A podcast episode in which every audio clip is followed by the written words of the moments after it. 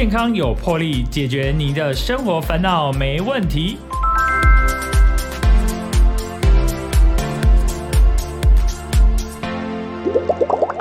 大家好，欢迎大家收听这个健康有魄力，我是破哥。不过今天非常开心哦，邀请到我们呃金融医院的陈医师哈，呃陈辉才陈医师来到我们的健康有魄力的节目。那我们请陈医师来跟我们的听众朋友打声招呼。哦，大家好，哎，我是基隆医院急诊科的陈辉才医师，很高兴参加这个节目。呃，看到陈医师哈，也是跟我一样是灰白的头发哈，感觉哈就有同类人的感觉这样子。因为我一直一直想要再把头发染回去黑色，然后心里的挣扎非常多这样子啊。然后看到哎，陈也是年轻有为啊，然后也是灰白的头发，感觉嗯，这样子也是不错，不需要一定要染为这个黑色这样子，因为人家说这个灰白的头发好像比较适合这个西方人，因为他们的皮肤比较白嘛。那我们是黄种人，这样子搭配起来，感觉有显老的感觉啦。也是不会啦，看你外在显色的状况啊，你你的充满了笑容，充满了活力，容光焕发，怎么看起来会老呢？哎，真的，其实我我我这。几次有看到温布啊，我妈妈她还在染头发，我想说，嗯，阿林盖尔用白头阿林两个要欧头针。不过我想，我妈女生嘛比较爱美，有时候她的那个心理的障碍比较需要在克服这样子啦。其实英法族，我觉得头发渐渐变呃银色、白色，也是一种自然的美，是一种呃人生的历练啊。要慢慢要心理的克服，你不可能永远东西哦哦骂骂这样子，这样子也是很奇怪。人家就知道你是蓝的啦，对。那其实这个银发族哈，你知道吗？最近其实你知道，今年的夏天哈来的比较晚，因为跟前几年比，前几年可能农历年过完啊，可能没有什么梅雨季节，然后就直接就转夏天了。可今年好像真的是有梅雨季，然后转成夏天之后，说很热很热，每年每天都三十五六七八度，这是一个很正常的气温的啦哈。可是在这个气温之下啊，大家是不是？会有常常，你知道夏天嘛，就是会有中暑啊、热衰竭这种情形是比较常常发生的。这个是不是有需要要提醒大家说，哎，是什么样的症状会产生这个中暑、热衰竭这个问题呀？嗯，这个题目哈其实有点大。基本上来说，我们的中暑、热衰竭，大家所听到的哦，绝大部分，嗯。有分成中医跟西医两种。哎，中暑跟热衰竭是两种病状吗？不一样的病状，是不一样，对不对？对对。基本上，我们可以说，在在热的环境下，哦，你脱水了，然后全身虚弱无力，甚至会有点点头晕啊、恶心、呕吐啊，哈，这种状况下，已经就然后体温有时候微微上升，OK，到热衰竭了。嗯。那所谓的中暑的话，在医疗上定指是指说，这个人体承受的温度已经高到破坏到脑部了。所以他脑部受到伤害、受到影响，所以这病患会有意识不清的情形。嗯，他脑部已经没有办法再 control、再控制他的温度，所以他体温会异常的升高。所以你常常看到中暑病患，他体温会高到四十度、四十一度，甚至是更高的状况。那这是非常危急的现象。但是这个西医的中暑哦，就跟我们就就跟我们中医的中暑又不太一样了。所以有时候会有一些名词上在民众上会混淆了。嗯，但对我们西医而言，在我们紧急医疗部分的话是。异常的高温，意识不清，全身脱水，到整个都干掉了。OK，这是一个中暑的情形了。嗯，对，这样子是中暑，然后它因为它有高温，所以会影响到脑，会可能会脑部会受伤吗？对对，会受伤。基本上，因为我们人体的脑部是调控我们体温的，是当你的温度已经高出我们脑部无法承受的状况下，脑部就简单来说就是坏掉了、宕机了，CPU 烧掉了。这时候他就没办法再控制我们的温度，没办法维持我们的散热，这个情况下体温就会越来越高，越来越高，到到到最后引起多重器官的衰竭。哦，那这样如果说有这样的情况发生啊，在家里有发现呃家里的人，不管是长辈啦哈，或是家家里的人，或是朋友发生这个状况的时候，那我们要怎么样来做处置呢？OK，一般来说哈，讲简单，就是我们中暑会大概分成两种，一种说。典型的中暑，又是运动型的中暑，就像我们常听到说，外面跑马拉松跑到一半倒下去，体温高、意识不清这种中暑，就运动员，因为我们运动会耗热嘛，会产热，这时候产热又脱水，就造成一个中暑的一个危险状况。那另外一种是，像最近天气很热，还有些老人家在家里，我们也也遇过几次，就舍不得开冷气，开冷气好贵。对 对，但你又你也连电风都不开，他只能家里闷着。这个情况下，当你的外界的外界的那个温度、湿度超出你可以散热的范围的情况下，你体温就慢慢的上升。因为是那种老人家啊，长期卧床的、行动不便的、免疫力比较差的啊，这时候就会产生这种状反应。当加上不断的脱水之后，体温又上升，就产生中暑了，就典型中暑。嗯，所以最重要是这种这种状况，在在二零二零零年左右的时候，法国热浪也是因为这样死好多人。对，所以这种情况下，你要避免就是家里要有通风，哦，你要足够通风，避免室内的高温。哦，也是那种注意一下那些那些呃，可能行动不便、比较不好沟通，或是有中风过的老人家这些人。哎，然后同时呢，如果真的不行，哎，冷气还是可以开 的，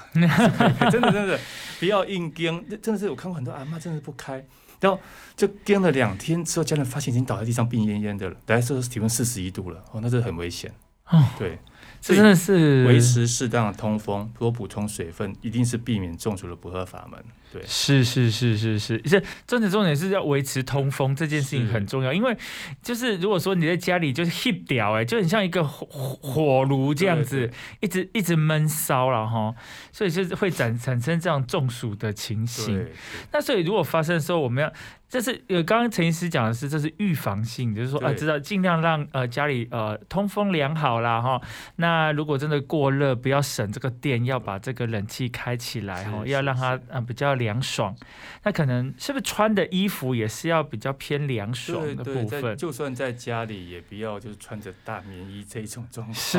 应该不会有这样子，应该不会，因为主要是说是不是有一些呃呃长者他可能卧床。或者说他有一些中风或者心血管疾病，也是比较容易呃发生这样的情形。是的，有像有时候有长长者或是行一些小朋友，有有有一种就是有一种说说，有一种冷是你妈觉得你冷，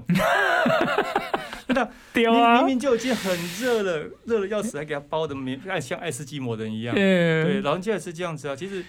其实适当的穿着，让它能够有适当散热是很重要的。是没有错，没有错。那刚刚提，刚刚陈医师提到的是这中暑的部分哦，哈。那热衰竭跟中暑又有什么样的不一样的情况，或者它的症状是不太一样呢？在最大差别就是意识的状况哦，意识是是。我刚刚说中暑是脑袋的 CPU 烧掉了，坏掉了，对对对，意识会不清。是热衰竭是虚弱，异常的虚弱。整个软掉、瘫掉了，甚至会恶心呕吐这种状况，可以就是茫茫啊、麻塞麻塞这样子。是啉酒啉伤多对对对对对，是吗？不会，对，就大概是这样茫茫的虚弱，没办法应答。哎，然后然后因为中暑是很严重的脱水，所以它皮肤是干的，干掉了。但是热衰竭它会虽然有脱水，但没那么严重，你皮肤可以摸到这种比较偏向湿冷的湿的。哦，呃，你讲摸起来一些。冰冰冷，它湿湿的，湿湿冷冷的，湿湿的，然后整个人虚弱瘫掉了，已经就常常虚脱那种感觉，是热衰竭。哦，它如果是哒哒干的、抽抽，然后摸起来就是粗粗，然后整个人都已经没有意识了，意识变差了，已经叫不没有反应了，这是中暑，而且摸起来非常的烫，因为它体温四十一度以上。哦，哎，但是跟这跟一个一般的发烧又不一样，我小朋友会发烧四十度、四十一度也会，对不对？对，但是。他不会到昏迷呀，是，他不会到整个皮肤抽抽啊，哦，所以跟一般的呃化休息啊是不太一样的，而且这种中暑的温度往往远高于发烧。哦，因为因为我们不管再怎么发烧，疾病的发烧这种是我们人体的控制的一个免疫的抵抗的反应，是，哎，所以它再怎么烧不会超过四十度、四十一度，不会高到很夸张。但中暑烧就是脑袋坏掉，他一定会烧的很夸张。嗯，对对对，他就是没有办法控制那个体温了啊。是的，哇，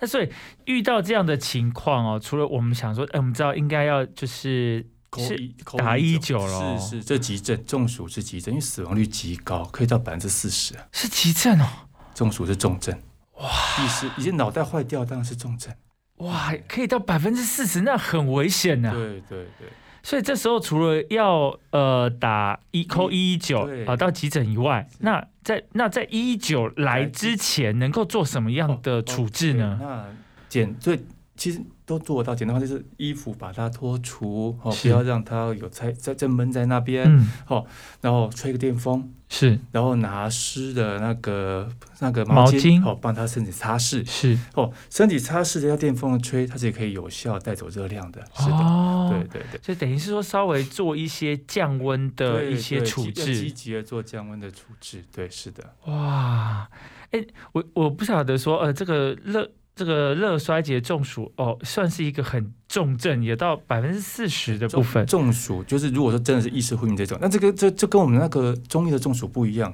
对，中医中暑这种点，稍讲就晒一晒热热不舒服这种，这种跟西医的这种急症是不一样的。哦，对所以就是可能大家可能对这个中暑这两个字比较偏中医的解释如说中医分哦。什么阳暑啊、阴暑对这种对部分啊，对对比如说晒太阳热量很多哦，这阳暑对不对？嗯，或者说我很热了，我突然进到一个冷气房去，血管整个缩起来了，嗯热闷在里面，这阴暑。哦，所以说才会才会中医很说让冷气房吹太久啊，造成那种一些不舒服症状，阴暑而去刮痧，对哎这是有对对，就是在中医部分是有效的。了解。这这跟我们的紧急就是急重症的中暑是不太一样，是。嗯，所以像我们呃，像新闻上也常常有提到说，银发族算是这个中暑热衰竭的高危险群哦。刚好提到说，他是如果是在家，因为可能卧床呃卧床啊，行动不便啊，或者他有一些慢性疾病，是比较容易产生的嘛。是的，或者是说我们比如说老人家他在外面行走，太阳大，他可能也没有做好防晒的动作，也没有补充适当的水分，你就会嘣就入倒了，嗯。就被送到医院来了，这不常这不少见哦。哦，是哎，所以说啊，陈医生，我们的建议说，如果说因为老人家他呃也是应该说也要，如果适当的运动是可以，或是活动，其实对他的身体是有帮助的。是的，可是因为哎，里头恰牙呀，都不要太僵了。对啊，温度加管呐，就出去好像在烤人一样啊！根本没有，根本一站出去，我觉得就热了。对对对，就根根本就还没有动两步，就哎流流一直流汗，一直流汗。他没力的时候，他也走不回来了。哎，没错没错没错，啊我我有一个长辈啊，他就想说他要去走路运动啦，嗯哈、自己家里的人，然后他真的就是去走路，走到就是走一走，然后他要是走回来的时候，他发现他没力了，哎，会没力，像有时候他们体力的衰退是超过他自己想象的。是有时候环境给他造成他的体力的流失，也是他没有注意到的。是，所以去好好，太阳一大起来回不来了，哎、然后就倒在路边，要要要要帮他叫救护车。我但是我看过那种真的酒醉路倒在那边就烤成干的 送进来的，烤成干的他就干掉了。那柏油路多热啊！哦，真的。真的啊，那个陈医师可以分享一下说，如果你在急诊，应该常常遇到很多状况，那其中像我们提到的说，呃，可能中暑、热衰竭的这样子的一个呃 case 啦，哈、嗯那有没有什么比较特别的？就是他是呃，就是他可能进来的时候，你他也本身或是送进来的家也不晓得他是什么症状，可能就是刚刚有有有刚刚的陈医陈医师有分享到的，可能他就是呃温度一直高烧不退啦，好，然后就是说皮肤不论是比较偏湿还是偏干这样，嗯然后送送进来，其实他们也搞不太清楚说，对对哎呦，我厝的人发生什么状况啊呢？我就给跟上来急诊啊呢？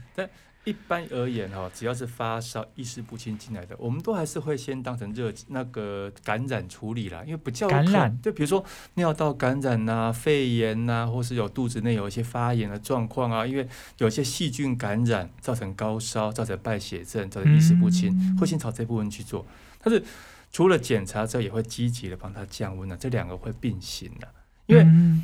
中暑比较难，是像比如说心肌梗塞这种，抽个血做个心电图，哦，你可以比较容易判定。中暑是你要先把很多东西危险的都先排除掉之后，才能最后下这个诊断。是除非你有很明确的是说，在跑步跑到一半就整个体温高那种明显目击者看到的。但如果家人有时候可能就回家看到阿妈躺在床上啊，哎呀，怎么会意识不清，痛过来、啊、发现高烧，这个情况下的话，我们会先排除感染，哎，但是同时会帮他做积极的降温，这也是会一起做的。嗯哎呀，如果说哎验血起来，哎，他没有什么感染源啊，没有尿道感染，没有肺炎，哦，就体温异常的高，再问一下家里的环境，哦，最后下中暑这个诊断，对，是，所以很难说一进来说，哦，你就是中暑，没有啦，没这么厉害，很难。不是生呐、不是每个人都会看面相。哎、所以如果说，就像陈医师刚刚说，哎、你就做了很多的检测，然后最后呃才诊断出来说啊，应该是中暑，是那或是热衰竭的部是分。是那这样子，如果说已经有达到一个降温了，是好，就是处理过，那可能他的症状也缓解了。这样子，其实如果观察过后，其实也没有什么其他的相关的并发症，嗯，他就可以，应该就是可以让他出如院如。果是热衰竭，是。那大概就没问题，是。人开开心心、高高兴兴、爽爽的走一下都没 OK。但是如果是中暑，没嗯。那么简单。哦，我刚说中暑，脑部已经损伤了嘛，所以就算是。体温下来了，意识可能会恢复了，但是它可能还是会造成多重器官的伤害，啊，包括它有一些肾脏的急性损毁、严重脱水嘛，包括它卧床或者高烧造成的横纹肌溶解，包括电解质失调，甚至说他在昏迷过程中，哎，呛到了，后续产生肺炎也会发生，所以中暑往往都是要住院。啊，嘿，但是热衰竭是可以蹦蹦跳跳的，他 OK 就可以回家的。哦，要，一就因为如果是呃诊断出来是中暑，因为是伤到脑部了，对对，它有可能相关的有更多其他的并发症，有对多种可能。器官都会受影响。哎呀，对，所以说才说他死亡率会很高，是这原因呐、原来如此啊！所以这个，我觉得真的是这个真的是要特别来注意，不是说呃，你有很多家里可能就是有长辈，甚至比较行动不便、卧床的部分。嗯，也，我们现在呃，如果家庭的经济状况许可，也会请这个外佣来协助。对对可是外佣有时候没有办法沟通，就是在言语上跟长辈的沟通比较没有那么好对，或是没有注意到一些长辈的一些呃需求，或是哎会会发生中暑这个情况，真的是特别要注意啊！会多，而且有些老人家他失智，啊，对，他失智这种我们常遇到那种失智哦，怎么样？嗯，怎样腰，嗯，怎样脆搭，哎是呢，伊也不要话，不要讲，不知道渴，不知道饿，你硬硬喂他吃，他也不吃哦，会这样子哦，嗯给他要给他喝水，他也不喝哦，他不知道自己渴，所以这种情况下，你这样看到老人家可能一天三餐吃不到半碗饭，喝不到一杯水，哦。天哪，这样怎么够啊？就会产生严很严重的虚弱，是很严重的脱水。如果再加上气温这样子，又没有注意到，他们是中暑的口味险群，哇，非常高哎，就是很危险呢。这种还蛮常见的，这也很常见。因为一天没喝多少水，因为水是占人体的百分之。其实啊对啊，你没有水怎么可以维持得下？你可以不吃东西，可是人不能没有喝水啊他啊！就不知道渴啊，不知道饿，不知道渴啊，哎，这 combo 呢？所以所以就说说，我有可能胃吃两口啊，吞咽不好啊，不吃了啊，老人家不吃了，就有可能这样子，有可能一天、两天、三天，你看他越来越瘦，越来越虚弱，但是也找不到什么原因，对啊，哇然，后后来就脱就脱水了。这个真的很恐怖嘞！嗯，偶尔都会遇到，也不一定是中暑，有可能就是脱水到整个器官衰竭了，整个电解质失常了，昏迷了，送急诊来也会遇过。嗯对，尤其刚我们刚刚提到，就是可能在家里啦，哈，你都就有有卧床啊，或是嗯行动不便啊，或是刚刚失智的是更严重。对对，那像有的健健康康啦，他就去外面，呃，就是蹦蹦跳跳跑来跑去啊、对，可能 他可能有的是工作没有没有对对办法，他真的需要呃维持他的家计，嗯。他就需要去外面，尤其像呃可能比方说好了是呃建筑工人，就有的有的他可能六六十几岁，可是是没有办法，他可能身体还不错，他还是会去做一些比较劳务性的工作。可是可是劳务性的工作，这个天气这么大，如果说你没有补充水分，没有补充电解质，有可能也会发生对中暑。是的，是的，真的。就所以说，就像是当过兵嘛，当兵的时候说中午不是下午要出操吗？嗯我们就会看说，哎，天气是热，温度怎么样，湿度怎么样？哦，今天不适合出操，在教室做。哎，所以在太剧烈的环境下，如果你真的必须要去外面的话，OK，防晒一定要做好，帽子要戴好，对不对？好，然后呢，不要一次承受太久，半小时，哎，休息要下，哦，阴凉处休息，补充水分再去做。哎，所以一定要适当的休息，一定要算好时间，不要硬撑。那之前遇过一个，就是半小时大家要休息的时候，啊，我我被我被这料啊，我快做完了，嗯，对哎，再多撑半小时，嗯，再去看他时候就倒在地上了。哦，哎呀，就这样，就你不要硬撑下去，人生不差那半小时啊。真的真的 真的，你多你休息个十五分钟，再去努力一下，就可以做完的东西。你可能差了半小时，你可能就玩很多天回家了，对不对？对啊，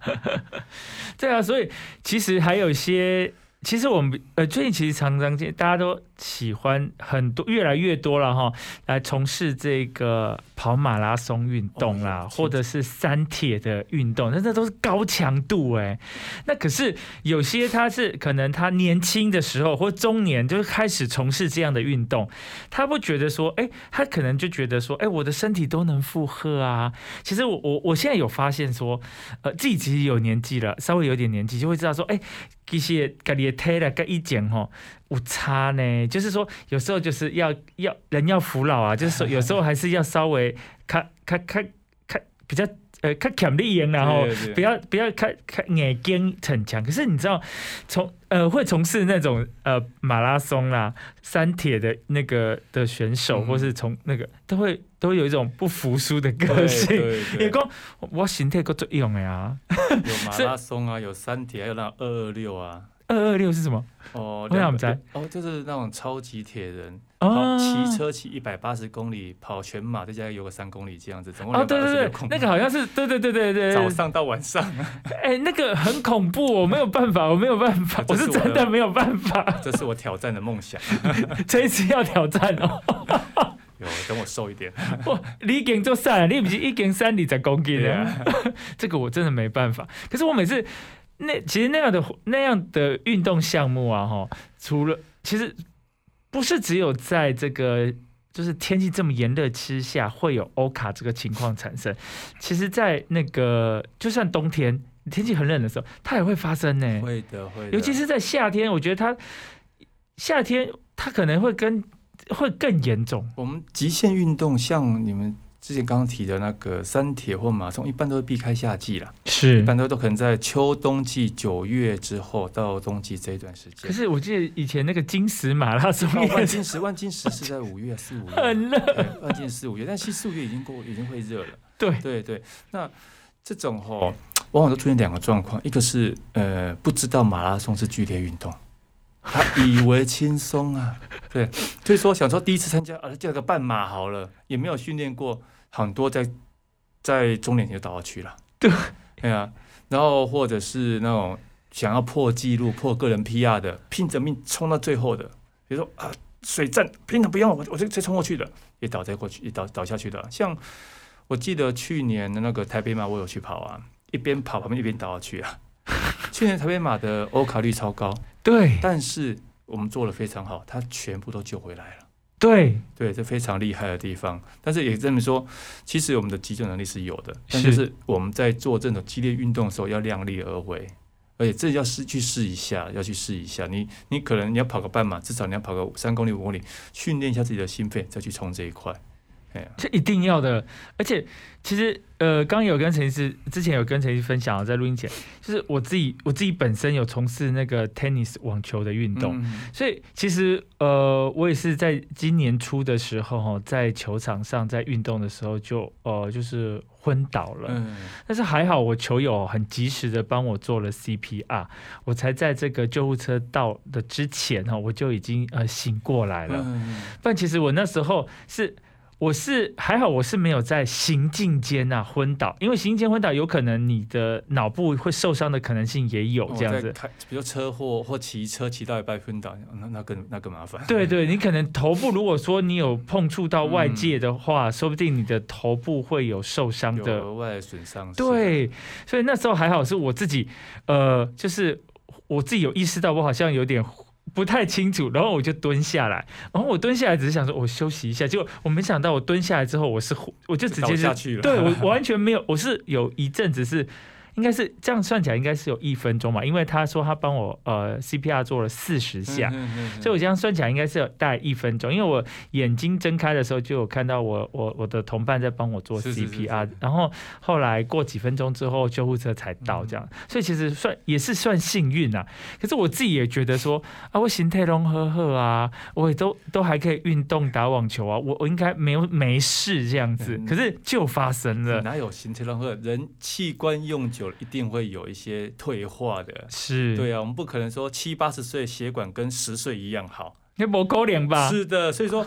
你觉你？觉得没事，是因为事情没有发生，是 所以，才说你过四十岁年纪到，你一定要定期健康检查，避免真的发生一一一场问题。对，真的，真的，真的。其实我觉得啊，就是建议，就是我觉得就是，我觉得现在很多的疾病，或是以前觉得说啊，这个症状啊，even 是说中暑或是热衰，这种刚开始，呃。年纪比较大的人才会发生的，什么高血压啦、糖尿病啊，嗯哦，什么这个中风啊，对心脏病的啊，对，没有错，没错，，没错。哎，后来我去，我去，我去急诊啊，然后他就一直不让我出来，我就说，他我了呵呵，你哪个不爱我要出来？一个你这个很危险，你要你要住院。然后我就吓到，我想说。然后我就整个慌掉，我想说我哪里危险这样子。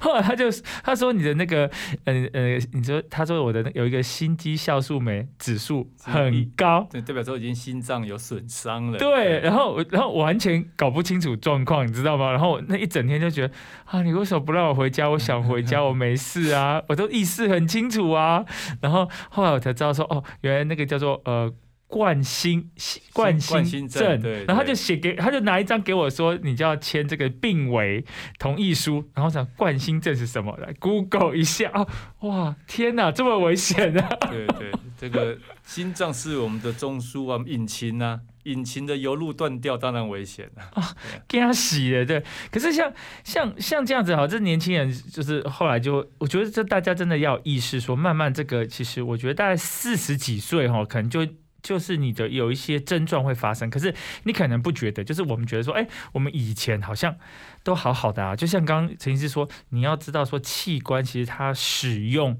会有，就是比较高频率的使用之后，它一定慢慢会比较比较差一点嘛，对就像机器一样啊。对对啊，那所以其实就会比较，嗯，就是要去注意，就是说要做定期的健康检查。那像有些老人家，就像我们爸爸好了啦，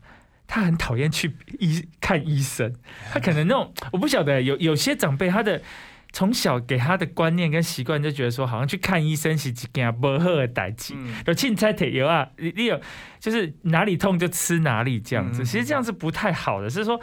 就是如果说他如果什么症状要怎么样，嗯我相信在急诊应该有遇到一些呃病患也是有这样子的，很毒很灰的吗？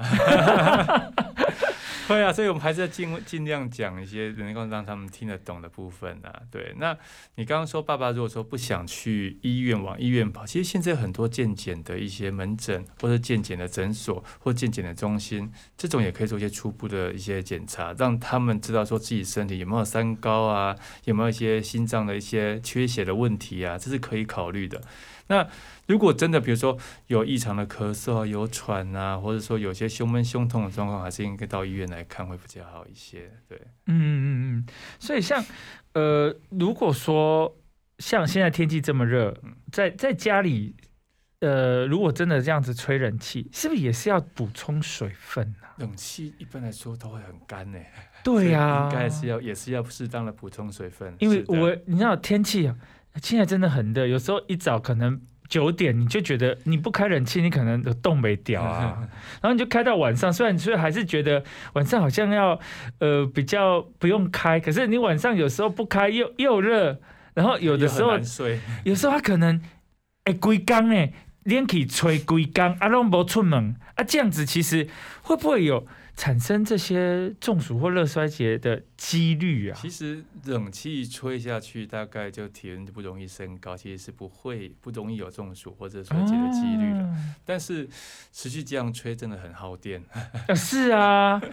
那有什么 p e b 就是说，如果说这个不不吹冷气，好，或者说，哎、他可能比较是可能在傍晚的时候，是不是要出去走走啦？不要不要一直吹冷气这样子。基基本上来讲，就其实台电做过好多次的宣导，其实对冷气而言，最重要的什么门窗要关好，嗯，哎，不要门一直开着，这样怎么吹都是热的。温度要控制好，二十五、二十六度，不用过过过低。那不不足的部分，可以用一些电风扇来辅助，增加室内的通风。因为冷气机在那边打，其实它通风效果并没有一个循环效果，循环效果电风扇来的好。所以让冷气帮你做做那个降温的动作，让电风或循环扇帮你做一个通风流通的动作，然后可以多补充一些水分，这样子。对，嗯，所以其实真的是要提醒大家，其实除了除除了说是长辈的部分，我想小朋友也是要注意这个部分。因为小朋友这个暑假可能在家里会用眼睛哦，一直看着山西产品啦 哈，然后就是从头如果说没有什么事情啊，他就一一早开始就开始滑平板到晚上啊。晚啊，上对，然后又吹几个连起，个把就个一里赢一里赢一里赢，其实这样其实对小朋友的这个身心发展嘛是也不不盖那么好，而且蓝蓝光还是也是会造成小朋友的影响。所以，我们像我自己的小朋友，我也是大概就是傍晚啊，吃个晚餐之后，就带他出去，一定要去骑个脚踏车啊，去绕一绕、跑一跑啊，哦，或才叫户外动一下，这样子，不会整天把他窝在家里边。对，对，其实因为现在哈，这个白天的时候，这个温度真的非常高，除了要防晒，又要防中暑哈，所以其实，在白天的时候出去运动也是，其实有时候真的是太热了。所以如果说能够在傍晚的时候，因为一大早可能那个小朋友又爬不起来，嗯把它挖起来是我自己痛苦。可能挖起来挖挖不到半个小时，可能你感觉有生气啊。所以，所以其实就是可能说，哎，除了在家里，呃，可能就是尽量通风啦、吹个冷气。那如果说冷气，呃，可以加一个电风扇来增加它通风的效果。对，然后，如果说在傍晚的时候，可以呃出去走一走。啊也是增加一下家庭的和成员间的一些沟通啊，大家这样子去散个步啊，要去骑个脚踏车，去打个球也 OK，很好。嗯，对，就所以利用这个比太阳没有那么大的时候哈，来做个户外的运动，才不会说啊一直在在室内哈在待在室内，其实，哎，这顾应该买先呐。哦 其实是，尤其是长辈，有时候他好像每天其实他已经也不用说出来上班啦哈，他嗯其实他每天可能也不太清楚说今天是礼拜几礼拜几了。对，会到这样子。因为有当时啊，我讲，哎、有当时我爸爸妈妈买记唔掉啊，讲，哎、你明仔载搁要上课，明仔搁要上班啊，我讲，哎、明仔载放假啊，所以其实因为他们已经退休了，其实退休其实他们如果说生活上没有什么特别的需要的目标，可能就是一缸过一缸啦哦，嗯。那、一缸过一缸，你你厝诶其实也其实无什么，就是没有特别重要要处理的事情，就会变成说啊。就是演演播台记者。啊，演播台记者他又也懒得，有的有的长辈啊，他很懒得出门，懒得去做什么事情啊，他就觉得说啊，我在家里处诶，没事，我也开心呐、可是其实这样，其实有时候呃，就是身体，就是刚刚有提到，一开始有提到，其实你的心情会影响整个身体的状况吗？像这个，我还是会建议说，比如说白天正是太热不好出门，对不对？然后我们也自己有要工作啊，或是有些有一些要赚钱呐、晚上的时候，其实真的还是可以陪长辈去走走路啦，散散步啊，走走路啊，也是跟他聊聊天啊，也可以增加一些家庭的活络啊。对，然后他们稍微走走路，做基基本上一些下半身的运动，这样走路也可以减少他们后续快速的一些肌肉流失啊。不然光是窝在家里边，一天没有走个八千一万步，其实他的肌肉还是慢慢的萎缩流失掉的，对他长期而言也不好的。是的，嗯，对，所以我们知道说那个陈医师是在这个急诊对急诊的部部门嘛，这个这个是比较高压的一个单位了哈，因为熊熊来嘛是就是。是什么症状都不知道，因为如果说你是某个诊诊的话，你就会知道说你来看看诊的人，他就是大概是什么样的症状，是比较专门的科目。可是，在急诊就是呃千奇百怪、五花八门，身边身边身边人我身边北东写上来急诊了呢，对对，有病没病都会来。没病的来急诊是怎样？有啊，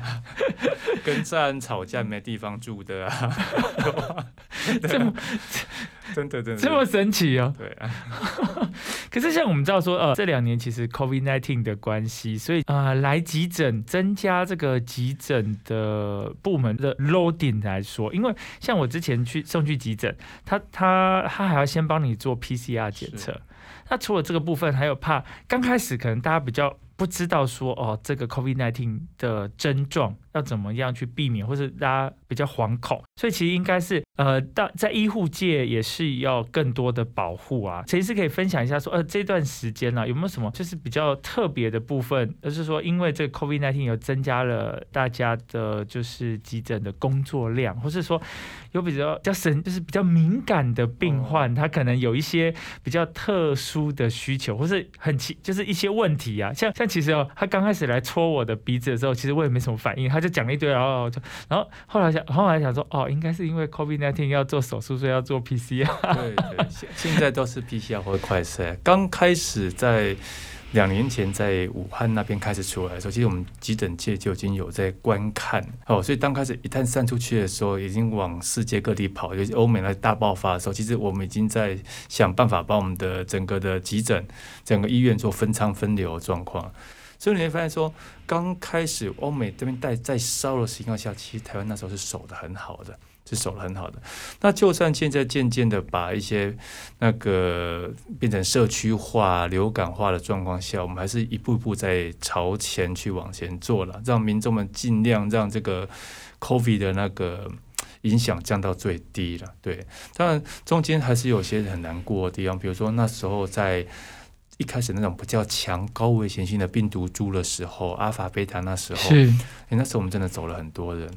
而且一瞬间，有时候那时候刚开始第一波冲击，在去年那时候大爆发的，一一一小波爆发，就从永北部这一块的时候，是，真的是有一家三四口全部中，然后分送到不同医院去，所以互相看到最后一面，对，有这种很难过的事情。对，但是也好是说，现在这种的病毒的毒性开始在下降了。哎，那大家也知道怎么保护自己了，好，那然后我们现在开始有一些快筛的动作啊，快筛阳及确诊一些动作，那叫视讯诊，让民众的就医的一些困难度也下降了很多。不然像之前没有视讯诊还没开始的时候，大家都往医院冲，光是排个 PCR 排个两个小时，其实民众其实很辛苦。是对，那时候是医护也每天在哀叫，民众也每天在哀叫，那时候是很辛苦。大概在今年五月那时候。哦，非常辛苦这一两个月，但现在又下来一些，每天大概两万人左右，然后视讯整部分增加民众很多的就医的方便性，然后一些药物也也开始用上去了，所以这段期间其实虽然量还是一万多。要两万，但是我们目前还是有很好的这样度过这样。我们真的非常感谢哈，在这个第一线的医护人员了哈。如果说没有你们这样子的辛勤努力哦，其实我们也不可能这么在世界上哦，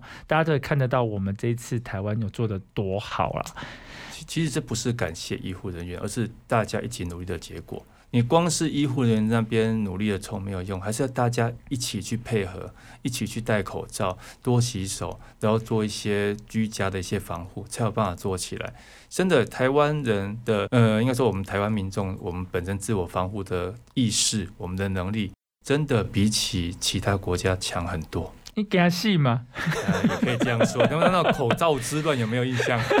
怕死啊，真的。但是国外真的很多人打死不戴口罩。哎，真的，欧美啊，多严重。因为其实对我而言，我觉得一部分也是因为说之前那次 SARS 的阴影一直都在。是，当年那段 SARS 的情况真的太严重了。那时候那个陈医师也是在这个第一线啊。对，那时候我正好是总医师的时候，所以那时候真是 SARS 那段期间大家都吓到。而那段时间的人，大概都是四五十岁、五六十岁。知道那么多严重的状况下，所以我说，哎，我们要戴口罩，像 SARS 一样东西来了，哦，大家都会自动戴上口罩。嗯，哎呀，这个真的推的很成功。而台湾的口罩这样戴上去，然后大家多洗手状况下，也真的很多很多机会去阻隔了这些疾病的传播。是的，没错，其实这就是它是比较属于这个口口沫飞沫传染的部分。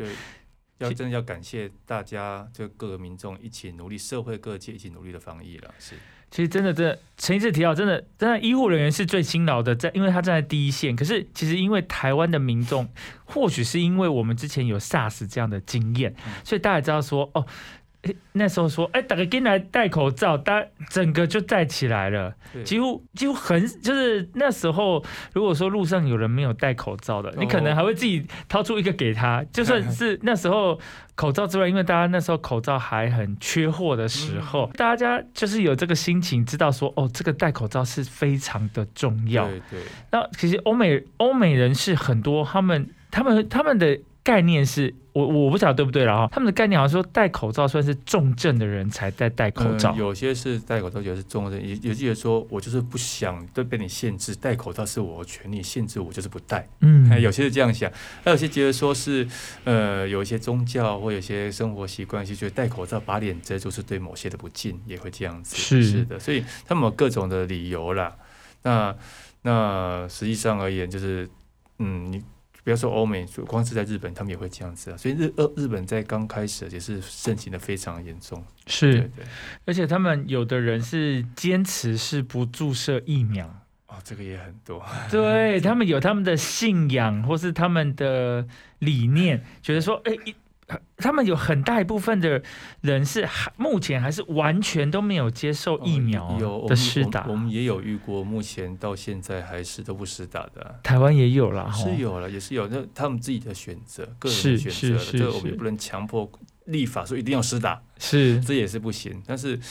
当然打的部分明显是利大于弊啦，没错啦，对对因为病毒是不会挑人的。是啊，